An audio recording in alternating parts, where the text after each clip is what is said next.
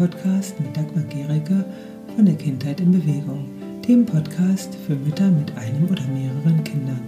Ich begleite dich mit diesem Podcast auf dem Weg in ein entspanntes und glückliches Familienleben, ohne dass du dabei deine eigenen Bedürfnisse als Mutter vernachlässigen musst. Viel Spaß beim Zuhören. Hallo. Heute geht es mal um das Thema Angst bzw. Loslassen. Ja, im Grunde fängt es ja mit der Angst schon an, so wie unser Kind geboren wird.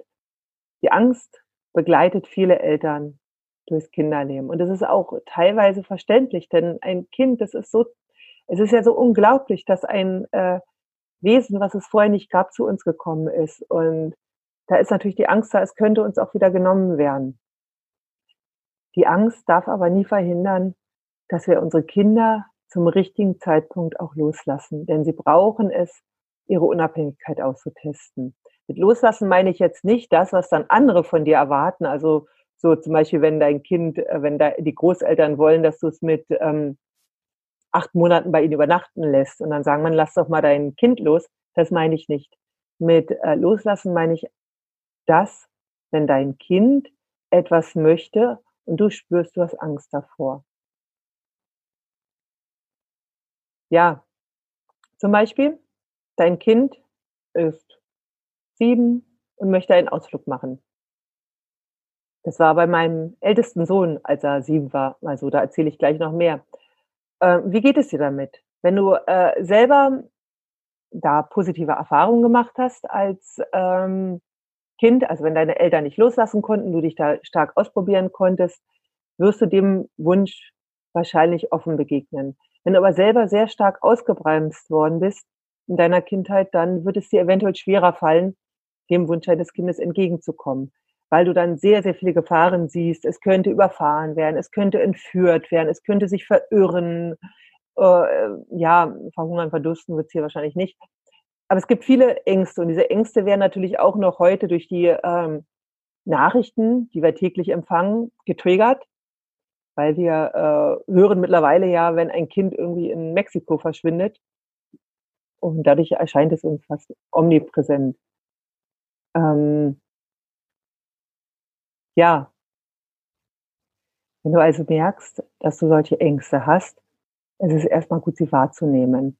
Sie sind da und wenn wir sie wegdrücken, verschwinden sie auch nicht gleich. Nehmen sie wahr und akzeptiere, dass sie da ist. Und Nehme sie aber als deine Angst wahr. Es ist also deine Angst und übertrage sie nicht auf dein Kind, weil sonst gibst du ihm eine Last und ein Erbe für sein Leben, die es nicht erstmal haben möchte. Es geht eigentlich mit einer großen Selbstsicherheit in der Regel ins Leben hinein. Ja, und wenn also dein Kind in die Unabhängigkeit strebt, etwas möchte, was Angst in dir auslöst, Bevor du also einfach reagierst und Nein sagst, weil es dir zu gefährlich erscheint, sag lieber erstmal, einen Moment, ich möchte mal darüber nachdenken. Dann kannst du in dir gehen, schauen, was ist bei dir los. Und dann kannst du auf dein Kind zugehen und das sagen, was eben dann gerade ansteht. Ja, ich hatte das bei meinem ältesten Sohn einmal, da war er ungefähr sieben. Da kam er zu mir und ich muss sagen, er war ein ziemlicher Träumer und äh, so Wege und so, die haben ihn eigentlich nicht sonderlich groß interessiert bis dahin. Da kam er zu mir und sagte, Mama, ich möchte heute einen Ausflug machen, einen richtig großen Ausflug. Ich möchte alleine einen Ausflug machen, ich möchte picknicken. Okay. Ich schluckte erstmal und dachte, sah mein Träumer schon irgendwie auch sich verirren. Und dachte ich, okay, gut. Und ich hatte ja immer so den, äh, mein äh, Mantra war ja immer, was die Kinder wollen, das können sie in der Regel auch. Und dann habe ich gedacht, okay, er will einen Ausflug, ich vertraue ihm, dass er das auch kann. Ich habe also für ihn einen Picknickkorb gepackt und äh, was heißt ein Picknickrucksack, ihm eine Decke eingepackt. Er bekam Essen von mir, Trinken. Und dann haben wir überlegt, wo er hingehen könnte. Das haben wir dann zusammen überlegt. Wir wohnten damals in Kreuzberg an einer der ziemlich heftigsten Kreuzungen, die man sich in Kreuzberg vorstellen kann, am Görlitzer Bahnhof. Und das Ziel, das er sich mit mir zusammen aussuchte, war die Oberbaumbrücke, die ist ungefähr zwei Kilometer entfernt. Also eine sehr gut besuchte Brücke, viele Fußgänger, die rübergehen, viele Autofahrer und ungefähr zwei Kilometer entfernt. So, er zog los mit seinem Rucksack und total fröhlich. Und ich blieb zu Hause.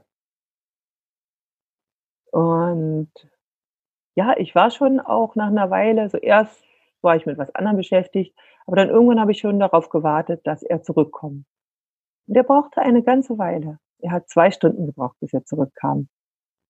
Und dann war er total gut drauf. Er strahlte übers ganze Gesicht. Er erzählte mir, wie er dann dort an der Brücke seine Decke ausgebreitet hatte, sein Essen gegessen hatte und die Leute beobachtet hatte. Es war, er sagt, es war so schön.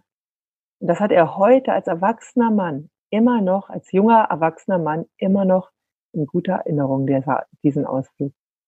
Für ihn war es also ein ganz, ganz, ganz mhm. wichtiger Schritt in seinem Großwerden. Hätte ich Nein gesagt, wäre diese Erinnerung,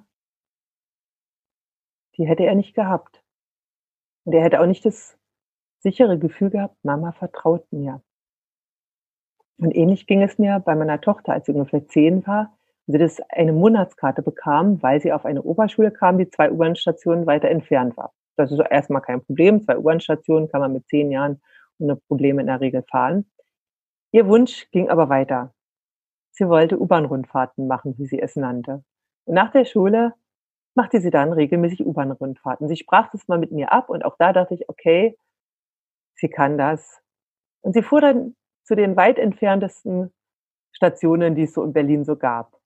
Lernte Berlin dadurch kennen und sie ja, hatte auch Begegnungen in der U-Bahn. Einmal erzählte sie mir, wie eine Frau weinte und sie ihr ein Taschentuch reichte und wie sich die Frau bedankte. Also sie hatte berührende Begegnungen und ja, es war für sie eine ganz, ganz aufregende, schöne Zeit. Irgendwann hatte sie dieses Bedürfnis nicht mehr. Für sie war es total wichtig, dass wir ihr an dem Punkt vertrauten. Ja, sie ist dann nach dem Abitur dann auch alleine noch äh, mit dem Fahrrad für mehr als zwei Monate durch Osteuropa gefahren. Also ihr Selbstvertrauen ist geblieben. Und auch das war für sie eine wunderbare Erfahrung. Ja, deswegen ist es so ganz wichtig, wirklich ähm, vertraue deinem Kind, wenn es in die Unabhängigkeit strebt die Erfahrung, die es in der Zeit machen kann, wenn es sowas machen kann, die kann es später nie mehr nachholen. Auch nicht mehr, wenn es 16, 17 ist. Das kommt bei den meisten Kindern irgendwann so ab sechs, sieben Jahren, dass sie immer mehr in die Unabhängigkeit streben. Und das geht dann so Schritt für Schritt. Und sie machen die Erfahrung erst in kleinen Schritten, mit kleinen Ausflügen, mit kleinen Dingen. Und dann werden die Schritte immer größer. Und wenn sie das im Kleinen üben können, dann können sie später die großen Dinge bewältigen. Und deswegen ist auch, und wenn dieses Vertrauen, was du deinem Kind gibst, das trägt es in sich sein Leben lang. Das ist ein großes Geschenk, was du deinem Kind machen kannst. Deswegen lohnt es sich auch immer wieder an den eigenen Ängsten zu arbeiten und zu überprüfen, haben die überhaupt was mit der Realität zu tun? Ja, ich wünsche euch noch einen wunderbaren Tag. Ich möchte euch noch auf einen Kurs aufmerksam machen, den ich ähm, im Dezember veranstalte. Ab dem 3. Dezember findet der Kurs Weniger Streit, mehr Liebe statt. Ein Online-Kurs, den ich aber auch persönlich begleite. Und du kannst dich bis zum 10. November noch zum Frühbucherpreis dafür anmelden. Ich verlinke das unter dem Video, sodass du auch mehr Informationen dazu finden kannst. Und ich wünsche euch einen wunderbaren Tag mit viel Vertrauen. Tschüss. So, das war's für heute. Wenn dir diese Episode gefallen hat, dann freue ich mich über Kommentare und über ein Abo. In den Shownotes findest du weiterführende Links und Hinweise. Bis zum nächsten Mal.